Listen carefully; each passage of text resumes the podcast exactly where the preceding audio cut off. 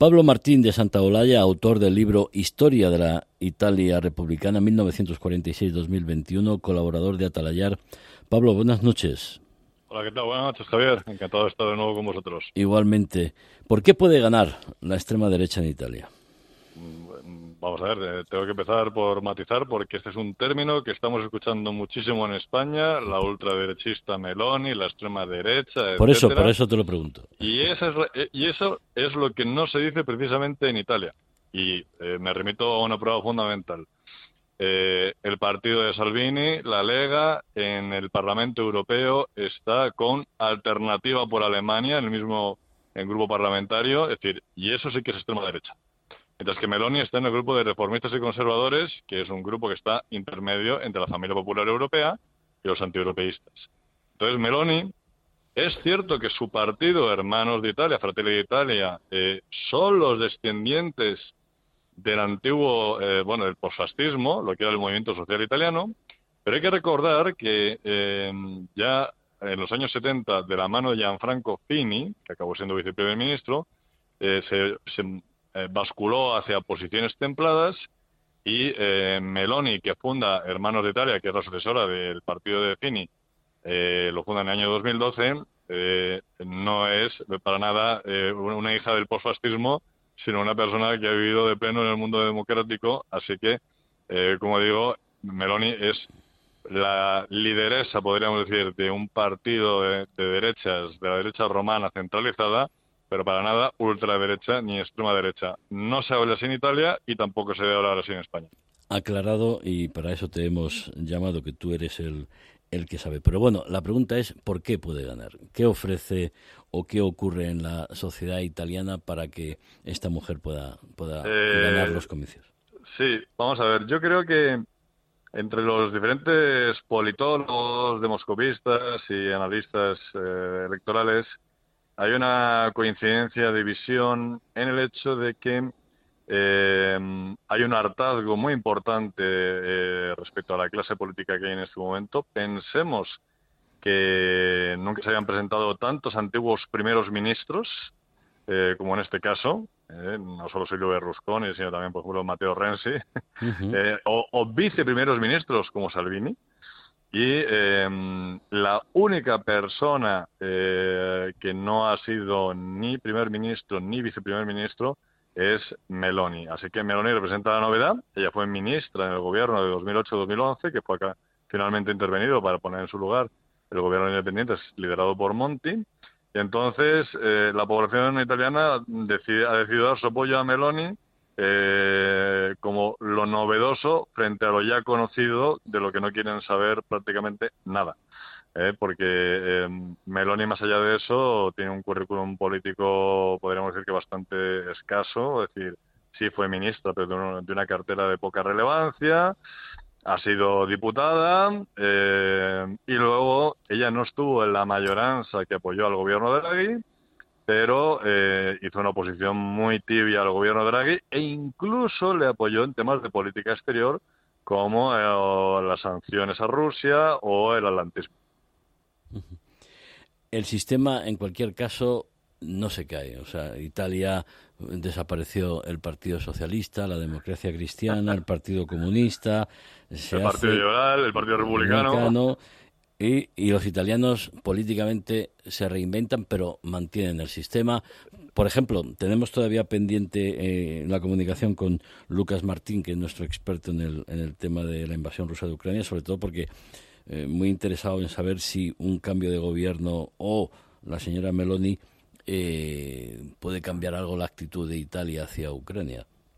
no, paradójicamente, o sea, no es lo esperable porque quien sí se desmarcó, se ha desmarcado además en varias ocasiones de la posición de Mario Draghi en este asunto, que ya sabemos que es de las más duras en relación a la Federación Rusa y, todo, todo el tema de las sanciones, ahí donde ha hecho bloque, sobre todo con Francia, pues quien se desmarcó fue Salvini. Pero Meloni, en cambio, que no estaba en la mayoría de gobierno, sino en la oposición, apoyó en los temas exteriores. Luego, es de suponer que habrá continuidad en la posición italiana.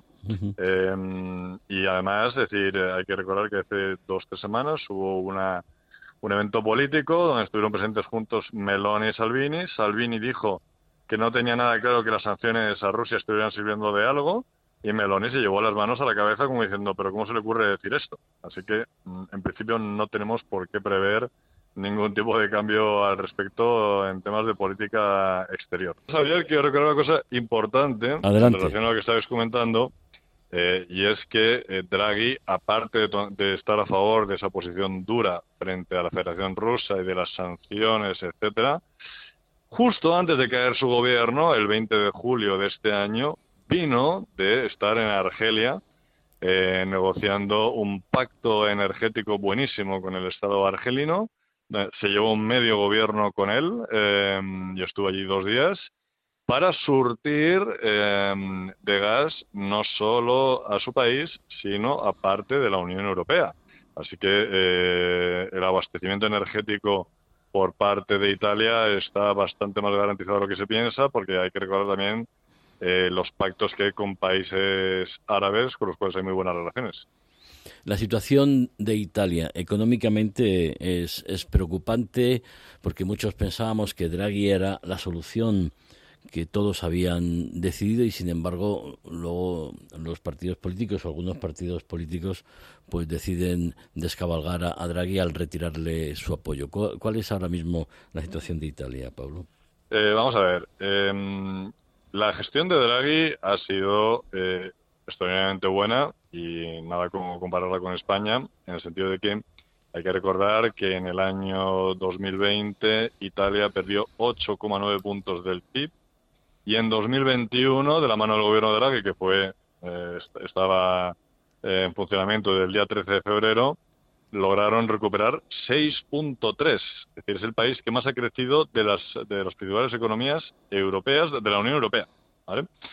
Em, entonces, y va por ese buen camino eh, y, además, es decir, Draghi elaboró la llamada Agenda Draghi, el PNRR, que a través del cual la Unión Europea piensa financiar con muchísimo dinero a Italia a cambio de las reformas que están pendientes. Talón de Aquiles fundamental que tiene la economía italiana en este momento, aparte de sufrir la inflación como los demás, pero la inflación italiana no es como la española en este momento, que decir, ellos se están moviendo en torno al 8,5%, mientras nosotros nos movemos entre el 10,4 y 10,8. El punto débil de Italia en este momento, y eso sí que es muy, muy, muy, pero que muy preocupante, es su deuda. ¿Por qué? Porque con tanto la subida de tipos de interés por parte de la Reserva Federal Norteamericana como por la subida de tipos de interés por parte de la Unión Europea, eh, los países más endeudados, que estaban acostumbrados desde hace años a la barra libre de liquidez, a tipos de interés cero, van a tener eh, problemas muy importantes para hacer frente a su deuda pública. Italia tiene la deuda pública más importante de toda la Unión Europea, 147% sobre PIB nacional. Le supera a Grecia, están en el 170 y tantos, pero Grecia, su economía es un 10% de la italiana. Entonces, eh, bueno, ya ha adelantado Meloni que piensa nombrarse, sale elegida finalmente como primera ministra, eh, como ministro de Economía y Finanzas, no a Daniele Franco, que fue el de Draghi, eh, que era director general del Banco de Italia, sino el anterior director general del Banco de Italia y que ahora mismo está trabajando, creo que, o en el Fondo Monetario Internacional o en el Banco Central Europeo, pero que es una persona de una, un perfil muy parecido al hombre de confianza de Mario Draghi. Pablo, eh, lo que ocurre en Italia se puede eh, extrapolar eh, a España. Lo digo porque, por ejemplo, Vox está utilizando y mucho la figura de Giorgia Meloni para intentar capitalizar algo de, su éxito. ¿Es posible esto? Sí, sí, pero es que mm, mm, se equivocan porque son cosas, o sea, es decir, es verdad que Meloni estuvo en España invitada por Vox y además que no tuvo una intervención particularmente acertada, pero eh, en el caso de Italia el temor eh, hacia Meloni se puede decir que es eh, nulo, o sea, decir, o sea, es una persona recordemos que nació en el año 77, o sea, tiene 45 años eh, y, como digo, eh, una trayectoria democrática. Entonces, eh, ella representa a lo que es la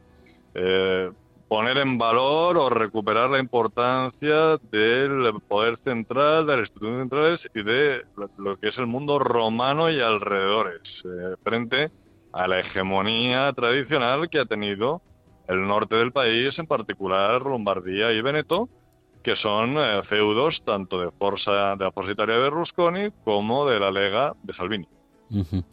Una última cuestión, Pablo. La abstención.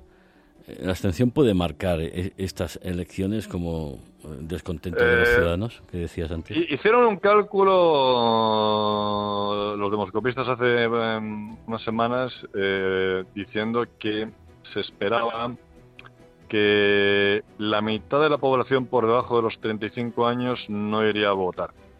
Eh, seguramente irán más de lo que ellos piensan, pero hay que recordar que Italia es un país muy envejecido y que la población por debajo de 35 es bastante poco relevante. Los italianos les encanta votar, les encanta votar, eh, es el deporte nacional y al final, por mucho que se quejen de los políticos, van a votar. Entonces, preveo una participación menor que en 2018, pero una participación importante porque, a fin de cuentas, estamos hablando de unas elecciones generales y eh, estas eh, se celebran eh, normalmente, o sea, como tú muy bien has dicho anteriormente, en este caso son anticipadas porque se ha precipitado el final de legislatura medio año, tenía que haber concluido en marzo del año que, viene, pero eh, hay que recordar igualmente que a pesar de lo... Confundimos los cambios de gobierno con lo que es la duración de la legislatura. Y en ese sentido, hay que recordar que llevamos tiempo con legislaturas que se están completando, se están agotando. Y como digo, creo que la, la participación, cierto es que va a ser menor que la vivida en 2018, pero no en las cifras en las que se está diciendo, porque hay mucho en juego. Pablo, y muy importante, no olvidemos. Rápido que se nos agota el tiempo. Sí, no, solo recordarte, hay muchas ganas de que haya dos cosas. Uno, de que vuelva el centro derecha a gobernar, lo que no sucede de 2011, y de que haya un primer ministro elegido en las urnas, que llevamos seis consecutivos no elegidos en las urnas. Esa es la clave. Pues claves muy importantes. Pablo Martín de Santa Olaya, colaborador de Atalayar, experto en Italia. Muy buenas noches, muchísimas gracias. Buenas noches, muchas gracias Javier. Un saludo.